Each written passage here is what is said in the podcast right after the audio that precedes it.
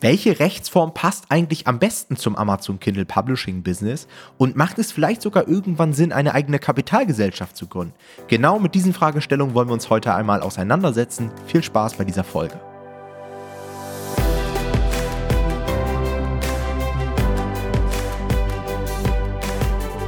Hallo und herzlich willkommen zu einer neuen Folge des Verlagsniveau Podcast und ganz, ganz viele Anfänger fragen sich, am Anfang ihres Online-Business, mit welcher Rechtsform sie überhaupt starten sollen. Welche Rechtsform macht vielleicht auch gerade für Kindle Publisher Sinn? Darum soll es in der heutigen Folge einmal gehen.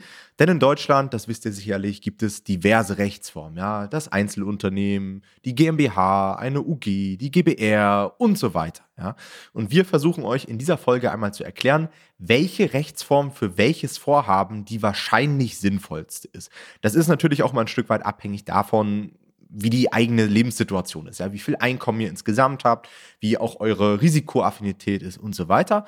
Aber wir versuchen euch einfach mal so eine gesunde Basis für eine eigene Recherche zu geben. Und wir müssen natürlich auch immer sagen, wieder als Disclaimer, ihr kennt das Spiel, wir sind keine Fachleute, wir sind keine Anwälte, wir arbeiten auch nicht im Gewerbeamt. Das heißt, ihr könnt das natürlich gerne so ein bisschen als Basis nutzen, solltet aber, bevor ihr irgendwas gründet, immer mit einem Experten bzw. einem Fachmann das Ganze abklären. Und starten würde ich einfach mal mit der Freiberuflichkeit. Ja, dann in bestimmten Fällen muss man gar kein Gewerbe anmelden und gilt als Autor und Schriftsteller als Freiberufler, ja, nach Paragraph 18 des Einkommensteuergesetz. Ähm, das heißt, wenn ihr vorhabt, eure Bücher selbst zu schreiben, selbst zu veröffentlichen, dann habt ihr durch diesen freiberuflichen Status diverse Vorteile. Ja. Ganz, ganz wichtig ist, dass sich das wirklich immer nur darauf bezieht, dass ihr selbst schreibt und veröffentlicht. Ja, sobald ihr aufs Ghostwriting zurückgreift, sobald ihr Expertenkooperation eingeht oder irgendwelche anderen gewerblichen Tätigkeiten habt, wird das Ganze schwierig und es könnte sein, dass ihr eben nicht unter diesen Status fallt. Ja, das ist ganz, ganz wichtig. Eine Freiberuflichkeit hat, wenn ihr das Ganze nutzt, diverse Vorteile. Ja, man braucht kein Gewerbe anmelden, spart sich quasi den Gang zum Gewerbeamt.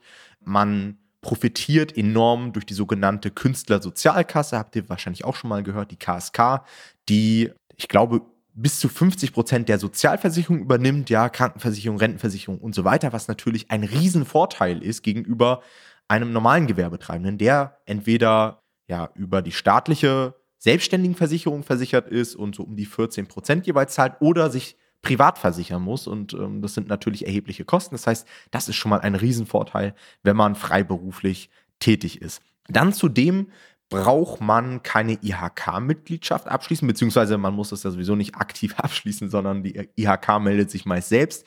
Aber Freiberufler werden von der IHK eben nicht vertreten. Dementsprechend entfallen da auch die Beiträge und so weiter und die ganzen Pflichten. Unter bestimmten Umständen fällt auch keine Gewerbesteuer an, was natürlich auch ein Riesenvorteil ist. Und das Ganze ist auch buchhalterisch im Vergleich zu anderen Gesellschaftsformen deutlich einfacher, da nur eine sogenannte Einnahmeüberschussrechnung benötigt wird und die kann man halt sehr, sehr einfach auch selbst erstellen und braucht da ähm, nicht unbedingt einen Steuerberater und so weiter. Die aber wahrscheinlich sinnvollste Unternehmensform für die meisten Zuhörer hier ist die Unternehmensform des Einzelunternehmers, Jonathan. Was hat es damit auf sich?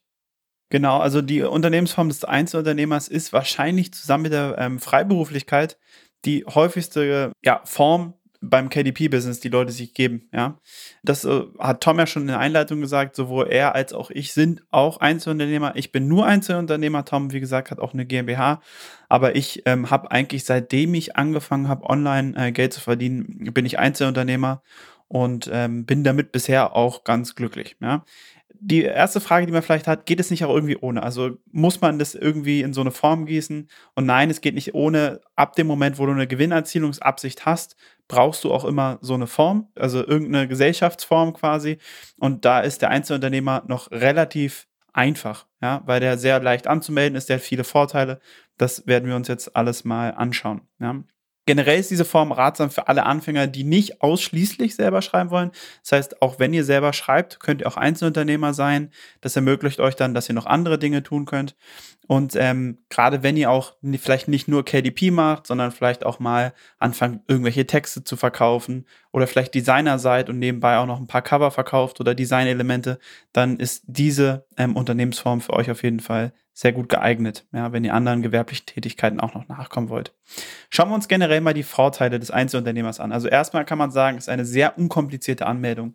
Jeder, der ähm, schon mal so eine Anmeldung zum Einzelunternehmer ausgefüllt hat, der wird es bestätigen können. Ich glaube, das sind, ich weiß nicht, damals waren es bei mir, glaube ich, so zwei DIN A4 Seiten, die man relativ schnell ausfüllen kann. Man muss sagen, in Berlin war das damals, bei mir zumindest auch noch auch schon verhältnismäßig digital, muss man heute sagen. Das war ähm, so, dass ich das wirklich online ausfüllen konnte. Ja, das ist, glaube ich, das Einzige, was ich in meinem Leben online beim Berliner Bürgeramt ausfüllen konnte. Und äh, kostet, glaube ich, in Berlin zumindest 15 Euro. Viel teurer ist es, glaube ich, in anderen Bundesländern auch nicht. Also das ist immer so in dem Bereich ungefähr, oder? Ich glaube, ich habe 30 Euro bezahlt. Also war, glaube ich, ein bisschen Na. mehr bei mir. Ich habe mein erstes Gewerbe damals in Dresden angemeldet, weil ich da studiert habe und habe mhm. seitdem auch das ganz, ganz oft wieder umgemeldet. Also ihr müsst euch vorstellen, ihr meldet das irgendwo an und immer wenn ihr umzieht oder wenn ihr auch sagt, hey, ich will meinen Tätigkeitsbereich ein Stück weit erweitern, weil ich jetzt auch noch Affiliate Marketing machen möchte oder keine Ahnung, ich will irgendwen beraten oder was auch immer, dann kann man auch quasi seine Tätigkeitsbeschreibung abändern und ähm, dann geht man da immer nochmal hin und füllt so ein Ummeldeformular aus. Das kostet dann natürlich nochmal 20 Euro und äh, muss das dann halt immer updaten. Auch wenn man zum Beispiel seinen Namen ändern möchte, ja. Äh, man hat ja als Einzelunternehmer als Gewerbebezeichnung immer seinen Vor- und Zunamen und dahinter häufig irgendeine Beschreibung der Tätigkeit. Also zum Beispiel Tom Schmidt in Klammern Internetdienste oder in Klammern Nomad Publishing oder was auch immer. Und wenn ihr irgendwann sagt, hey, ja. ich will unter einem bestimmten Branding laufen, dann könnt ihr euren Vor- und Zunamen nehmen und diesen Branding-Namen in Klammern eintragen. Ja. ja, aber es ist halt im Endeffekt alles immer noch relativ einfach. Es ist kein großer Verwaltungsakt und ähm, das ist auf jeden Fall schon mal ein großer Vorteil. Das kann man einfach, also da könnt ihr auch wirklich zum Gewerbeamt hingehen, euch da mit einem Typen oder einer Frau hinsetzen und die helfen euch auch, das auszuführen. Das ist wirklich einfach. Ihr müsst ein Tätigkeitsfeld eingeben. Da könnt ihr dann halt eingeben, in welchem Bereich ihr Geld verdienen wollt. Ich weiß noch, ich habe damals quasi weil ich das mal irgendwo gehört hatte, mehr oder weniger alle Amazon-Kategorien kopiert und die einfach eingefügt und habe davor geschrieben Handel in Doppelpunkt und alle Amazon-Kategorien aufgeführt. Und da sind dann noch mal ein paar rausgeflogen, weil man irgendwie so, ich weiß nicht, Auto oder Motorräder bräuchte man irgendwelche besonderen Genehmigungen und die habe ich dann halt rausnehmen lassen. Ja, ihr könnt euch auch mal auf YouTube ein Video dazu anschauen. Einfach Gewerbe anmelden, KDP eingeben oder Gewerbe anmelden, Nomad Publishing. Habe ich auch ein Tutorial zu. Ähm, und ich glaube, da sage ich auch was zu dieser Tätigkeitsbeschreibung. Ich glaube, da gebe ich auch mal ein Beispiel. Ja. Also, also es ist wirklich. Also es ist auf jeden Fall unkompliziert. Ja. ja. Generell ähm, geht dieser Verwaltungsaufwand als Einzelunternehmer an sich auch so relativ einfach weiter. Also die Verwaltung und die Buchhaltung ist tatsächlich relativ überschaubar und auch sehr günstig. Ja. Kurz gefasst, ihr solltet auf jeden Fall alle eure Belege, für die ihr Geld ausgebt, alle Rechnungen immer aufheben. Das ist immer gut, generell. Ja, und da ist aber wirklich sehr wichtig. Und dann seid ihr schon mal ziemlich gut dabei, muss man sagen. Wenn ihr das ordentlich hinkriegt, das vielleicht noch ordentlich ablegt und irgendwie nach Monaten sortiert und so weiter, dann seid ihr hier schon gut dabei. Viel komplizierter wird es nicht, wenn ihr dann noch einen Steuerberater euch holt. Die sind nicht so teuer für das, was ihr da braucht. Insofern, das ist auch alles ähm, sehr überschaubar. Ja.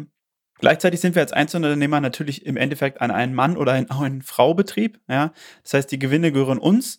Ähm, das ist für viele Leute dann auch erstmal ein bisschen verwirrend, weil rein theoretisch euer in Anführungsstrichen privates Konto und euer Geschäftskonto eigentlich gleich behandelt werden. Also für das Finanzamt ist da kein großer Unterschied. Wir würden euch aber trotzdem als Einzelunternehmer auch immer empfehlen, ein Geschäftskonto zu eröffnen, um die Sachen trotzdem für euch zu trennen, um für euch eine Übersicht zu erhalten. Ja. Generell ein großer Vorteil auch ist, und das werden wir nachher bei der, bei der GmbH dann sehen, wir benötigen kein Stammkapital. Das heißt, ihr könnt ohne große Einlagen irgendwie als Einzelunternehmer starten. Wir haben einen Freibetrag bei der Gewerbesteuer von 24.500 Euro. Das ist also auch in Ordnung. Und ja, wie eben schon gesagt, eine sehr, sehr einfache Buchhaltung. Allerdings gibt es natürlich auch einzelne Nachteile, muss man sagen, als Kleinunternehmer. Und auch die wollen wir nicht unerwähnt lassen. Ja? Und zwar ist es so, dass wir alle Gewinne mit dem persönlichen Steuersatz versteuert werden müssen. Das hört sich jetzt erstmal wahrscheinlich nicht so schlimm an für viele von euch, aber wenn es dann wirklich mal sehr gut läuft irgendwann, kann das schnell sein, dass wir dabei 42% Steuersatz sind oder auch höher. Ja? Und das ist dann nicht mehr ganz optimal, weil wir werden nachher sehen, dass es steuermäßig tatsächlich da dann noch bessere äh, Unternehmensformen gibt, ja, die das für euch optimieren könnten quasi. Ja? Auch die Krankenversicherung kann da richtig teuer werden. Dazu hatte Tom ja vorhin schon was gesagt. Da könnt ihr euch mal ähm, die Folge 54 von unserem Podcast anhören, um da ein bisschen Gefühl für die Kosten zu bekommen. Wir haben als Einzelunternehmer natürlich auch eine persönliche Haftung. Ja, sonst würde das auch irgendwo im Unternehmenstitel auftauchen, aber wir sind einfach Einzelunternehmer. Das heißt, ihr haftet auch mit eurem persönlichen Vermögen Da muss man nun sagen, bei KDP ist es nicht so schlimm, weil wir ein sehr geringes Haftungsrisiko generell bei KDP haben. Wenn ihr jetzt irgendwelche Waffen als Einzelunternehmer verkaufen würdet, wäre das zum Beispiel ein bisschen problematischer und da müsste man sich da vielleicht Gedanken drüber machen. Abgesehen davon, dass man sich dann Gedanken drüber machen sollte, dass man Waffen verkauft. Und als letztes muss man noch sagen, dass als Unternehmensname bei Einzelunternehmern keine Fantasienamen möglich sind. Das heißt, das werden wir später sehen. Zum Beispiel in der GmbH könnt ihr euch rein theoretisch nennen, wie ihr möchtet. Mehr oder weniger, sage ich da. Ähm, das ist, wie Tom eben schon erklärt hat, bei Einzelunternehmern nicht üblich. Da habt ihr euren Namen und dahinter dann meistens Einzelunternehmer oder halt was auch immer ihr für eine besondere Dienstleistung habt, könnt ihr dann auch hinterschreiben. Ja.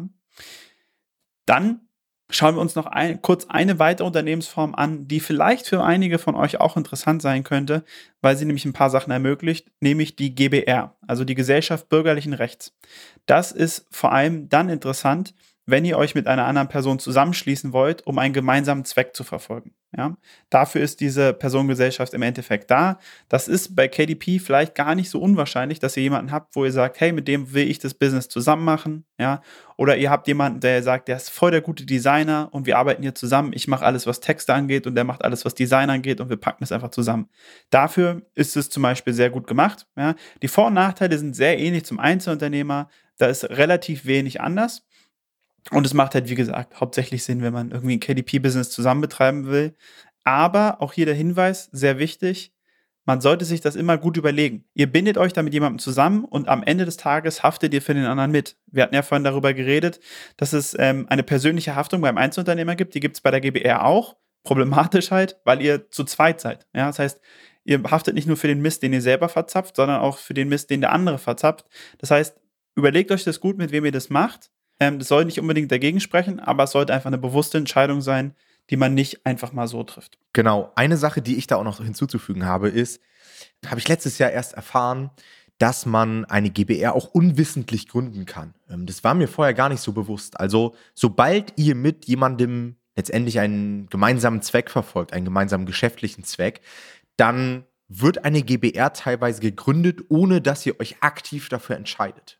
Ja, es wird zum Beispiel, also ich, ich habe mal so ein Szenario gelesen, da ähm, tun sich zum Beispiel mehrere Leute zusammen und kaufen eine Immobilie und verwalten die gemeinsam und so weiter. Und die gelten auf einmal als GBR. Und da macht man sich jetzt Fragen, ja, was hat das jetzt für Nachteile? Eben, was Jonathan gesagt hat, man haftet für die anderen mit. Teilweise dann eben unwissentlich. Und da muss man so ein bisschen aufpassen. Das heißt, wenn ihr Geschäfte betreibt mit jemandem ähm, zusammen, wenn ihr eine Kooperation habt und so weiter, immer abchecken, dass ihr nicht irgendwie unwissentlich auch diese GBR gründet. Ähm, wenn ihr das gar nicht wollt, wenn ihr einfach sagt, hey, ich will weiterhin Einzelunternehmer bleiben und so weiter. Wie gesagt, GBR ist jetzt gar nicht so großartig unterschiedlich. Ja. Ähm, viele Vorteile, die wir beim Einzelunternehmen haben, haben wir auch bei der GBR. Auch viele Nachteile, ja, auch die Gewinne müssen hier mit einem persönlichen Steuersatz versteuert werden und so weiter. Aber damit sollte man sich auf jeden Fall beschäftigen. Dann die nächste Unternehmensform, ähm, die wir haben, oder die nächste Art sind die Kapitalgesellschaften. Da haben wir uns jetzt hier einfach mal aufgeschrieben, UG und GmbH. Also klar, man könnte jetzt wahrscheinlich auch irgendwie eine AG gründen oder was auch immer. Es ist aber sehr unrealistisch für uns. Ich glaube, UG ja. und GmbH sind so Unternehmensformen, die ähm, für einige hier auf jeden Fall machbar wären und die auch für einige Sinn ergeben. Unserer Auffassung nach ist dieses Thema tatsächlich etwas für Fortgeschrittene. Ja, diese juristischen ähm, Unternehmensformen bzw. juristischen Personen haben nämlich auch diverse Nachteile. Man hat ein viel größeres Commitment, der ganze Kostenapparat ist höher und es ist einfach nicht so easy mal nebenbei gründbar oder wenn man es als Nebengewerbe betreiben möchte und so weiter. Das heißt, hier sollte man sich genau Gedanken machen und meiner Auffassung nach passt das nur für Leute, die vielleicht schon Vorerfahrung haben beim Thema Online-Business oder allgemein Business aufbauen. Ähm, das heißt, wenn ihr irgendwann an den Punkt kommt, wo ihr sagt, hey, ich habe jetzt schon ein sehr, sehr gutes Einkommen hier über KDP und ich möchte einfach ähm, die Vorteile dieser Kapitalgesellschaften nutzen, dann macht das auf jeden Fall Sinn. Für den Staat würde ich davon eher abraten und würde eher schlank starten mit dem Einzelunternehmen oder der Freiberuflichkeit, wenn ihr selbst schreibt. Ja. So, was hat dann eine GmbH oder eine UG für Vorteile, ja. Wir haben ja auf jeden Fall eine Haftungsbegrenzung, ja. Das heißt, wir haben natürlich unsere Stammeinlage, habt ihr gehört, die liegt, glaube ich, bei der GmbH bei 25.000 Euro, bei der UG bei 1 bis 24.999 Euro. Also ich glaube, da kann man schon mit einem Euro gründen. Und mit diesem Betrag ähm, haftet man tatsächlich nur. Aber auch hier aufpassen, das heißt nicht, dass man machen kann, was man möchte. Ja, also einige Leute denken dann, ja, ich gründe mal hier für 1 Euro eine UG und dann kann ich irgendwelchen illegalen Mist machen. So funktioniert das Ganze natürlich auch nicht, denn als Geschäftsführer einer solchen Kapitalgesellschaft hat man auch gewisse Sorgfaltspflichten und es kann durchaus Szenarien geben, in denen man dann auch wieder persönlich haftbar wird. Ja, also da bitte immer aufpassen. Einer der größten Vorteile, warum ich zum Beispiel auch eine GmbH gegründet habe, ist die geringere Steuerlast. Denn hier haben wir nicht die Versteuerung auf persönlicher Einkommenssteuerebene, sondern das Ganze wird mit ungefähr 30 Prozent nur besteuert, und zwar Körperschaftssteuer und Gewerbesteuer. Ja, auf Unternehmensebene. Klar, wenn wir uns dann als Geschäftsführer irgendwie was auszahlen oder Gewinne ausgeschüttet werden und so weiter, dann kommen wir natürlich ganz schnell wieder an andere Steuerbereiche, Einkommenssteuer oder Kapitalertragssteuer. Ähm, aber rein auf Unternehmensebene sind es eben nur diese 30 Prozent. Und ich mache es zum Beispiel so, dass ich Teile meines Vermögens und teilweise meine Investments über die GmbH abwickle, weil ich eben weiß, hey, ich versteuere die Gewinne nur mit 30 Prozent und habe dann mehr Kapital zur Verfügung, um zum Beispiel in ETFs zu investieren, in Immobilien oder worin auch immer.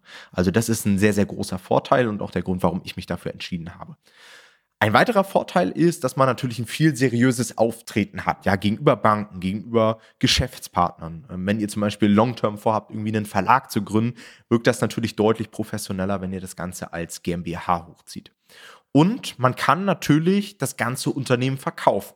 Ein Einzelunternehmen zu verkaufen funktioniert nicht. Warum? Weil das Ganze halt an eure Person gebunden ist.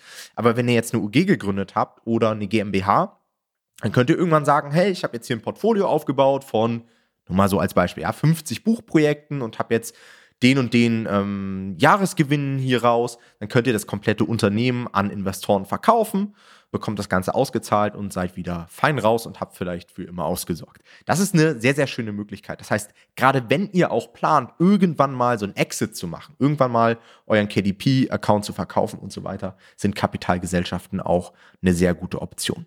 Aber sie haben eben auch diverse Nachteile und die sollte man auf jeden Fall auf dem Schirm haben. Erstmal haben wir natürlich viel höhere Gründungskosten und viel höheren Aufwand auch bei der Gründung. Ja, ich kann euch jetzt gar nicht aus dem Kopf sagen, wie teuer es ist, äh, eine UG zu gründen oder eine GmbH. Ich habe es zwar selbst gemacht, aber ich habe die Kosten jetzt auch nicht mehr im Kopf. Sind auf jeden Fall mehrere tausend Euro bei der GmbH gewesen. Für Notar, für Steuerberater und so weiter. Und es ist auch viel mehr Aufwand. Also Jonathan hat es ja vorhin schon beschrieben. Beim Gewerbeamt, da rennt man hin, hat vielleicht einen Termin oder macht das sogar vielleicht online. Das dauert fünf Minuten oder 15 Minuten. Bei der GmbH kann ich mich noch genau daran erinnern, wie ich beim Notar saß und man so einen Gesellschaftsvertrag aufsetzt. Und der Notar geht mit einem wirklich jedes einzelne Wort dieses Vertrages durch. Das ist so eine weirde Situation. Ihr könnt euch das gar nicht vorstellen. Ich saß da mit diesem Notar, war natürlich super aufgeregt, erstes Mal GmbH gegründet. Und der liest einfach diesen kompletten Vertrag durch. Und ich denke mir so, Alter, macht ja. der das jetzt hier jeden Tag? Was hat der überhaupt für einen Job? Ja, das ist, Das sind wirklich die Leute, die müssen eigentlich Speedreading-Bücher schreiben. Notare sind so krank im Lesen. Also ich hatte das auch schon bei Immobilien und da hast du auch mal Notarsachen wie bei den Kaufverträgen, dass der Notar alles vorliest vom Kaufvertrag bei Immobilien. das ist so, das, was mich wirklich beeindruckt, ist, wie schnell die lesen können. Aber gleichzeitig verstehen die alles in dem Moment. Also was sie auch machen, ist, sie überprüfen nochmal alles in dem Vertrag, während sie das lesen. Also das ist für alle, die das noch nicht erlebt haben, ist schon auch irgendwie ein Happening. Irgendwann wird es ein bisschen langweilig, weil er halt sehr, sehr viel vorliest teilweise auch und dann versteht man auch vielleicht nicht in dem Moment mehr alles. Aber es ist schon besonders, ja. ja also man, man lernt auch viel allgemein, wenn man eine Kapitalgesellschaft ähm, gründet. Ja. Denn, muss man natürlich auch dazu sagen, man hat auch laufend dann einen viel höheren administrativen Aufwand und Themen, die man vorher nie so auf dem Schirm hatte. Ja, also die ganze Buchhaltung und Bilanzierung ist viel, viel aufwendiger, verursacht viel, viel größere Kosten. Man muss sich auch so ein bisschen reinfuchsen, wie viel man als Geschäftsführer verdient. Man muss, also zum Beispiel fand ich auch total weird. Ich bin alleiniger Gesellschafter meiner GmbH. Und wenn ich zum Beispiel mein Geschäftsführergehalt erhöhen möchte, dann muss ich mit mir selbst eine Gesellschafterversammlung veranstalten, muss Protokoll führen ja. und muss quasi beschließen, dass ich mir selbst mehr auszahle. Also so ganz skurrile Dinge, die ich vorher einfach nicht wusste. Ja, da muss man sich reinfuchsen und sowas kann man am Ende auch wirklich dann nur mit Steuerberatern und so weiter machen. Ja. Es geht ja auch so, also das ist ja auch echt für viele Leute, die aus dem Einzelunternehmen kommen, sehr schwierig, weil du kannst ja als Einzelunternehmer, kannst du dir einfach dein Geld hin und her schieben rein, theoretisch, wenn du das möchtest und kannst dir einfach jetzt mal schnell, weiß ich nicht, je nachdem wie viel Geld ihr drauf habt, 100.000, 5.000 Euro überweisen ähm, und das ist gar kein Problem und ist auch steuerlich und finanzamtmäßig ähm, nicht äh, gesehen kein Problem. Aber bei der GmbH geht das halt nicht. Also da könnt ihr nicht einfach mal euch so Geld von der GmbH überweisen, falls ihr mal ein bisschen Geld braucht. Ja. Also das muss man schon überlegen. Das liegt dann halt in der GmbH. Und das ist dann schon ein bisschen komplizierter, sich dieses Geld da rauszuholen dann. Genau. Und natürlich das Stammkapital ist auch nochmal ein ziemlich großer Nachteil.